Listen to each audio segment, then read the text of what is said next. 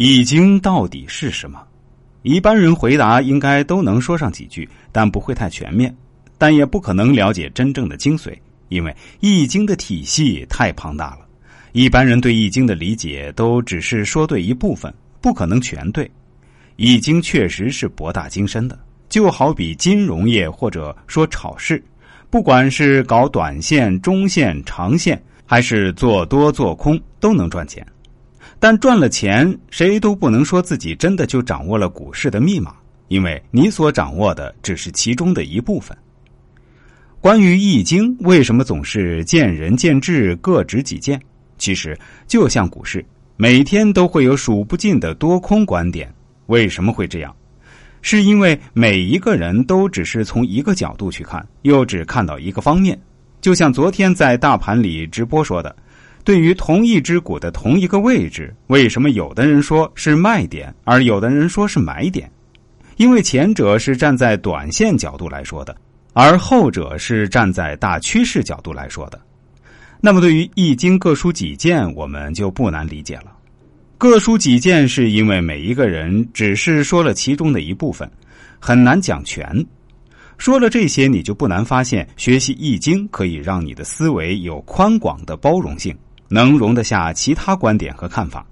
其实，班长觉得宰相肚里能撑船的原因之一，就是《易经》是过去为相者必修的一门课。学习《易经》能让我们有宽广的包容性思维，是因为它广大精微，无所不包，其大无外，其小无内。这两句话大家都不陌生。大到没有边儿，够大了吧？小到没有理，够小了吧？我们今天很喜欢讲系统，系统的说一下你的思路，系统的介绍一下你的过去，系统的方法等等。但世界上最大的系统是什么呢？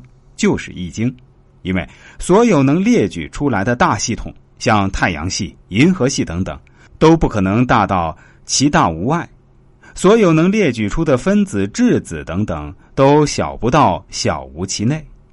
那么，这样广大精微的一本书到底有什么用处呢？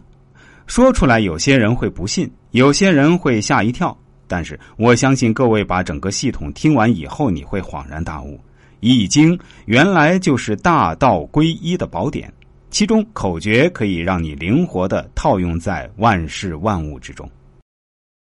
也许会有人觉得很夸张。因为现在世界各国的科学家兢兢业业，就是为了发明更多的东西来运用万事万物。现在有了那么多的科学仪器，那么尖端的技术，他们都不敢说万事万物。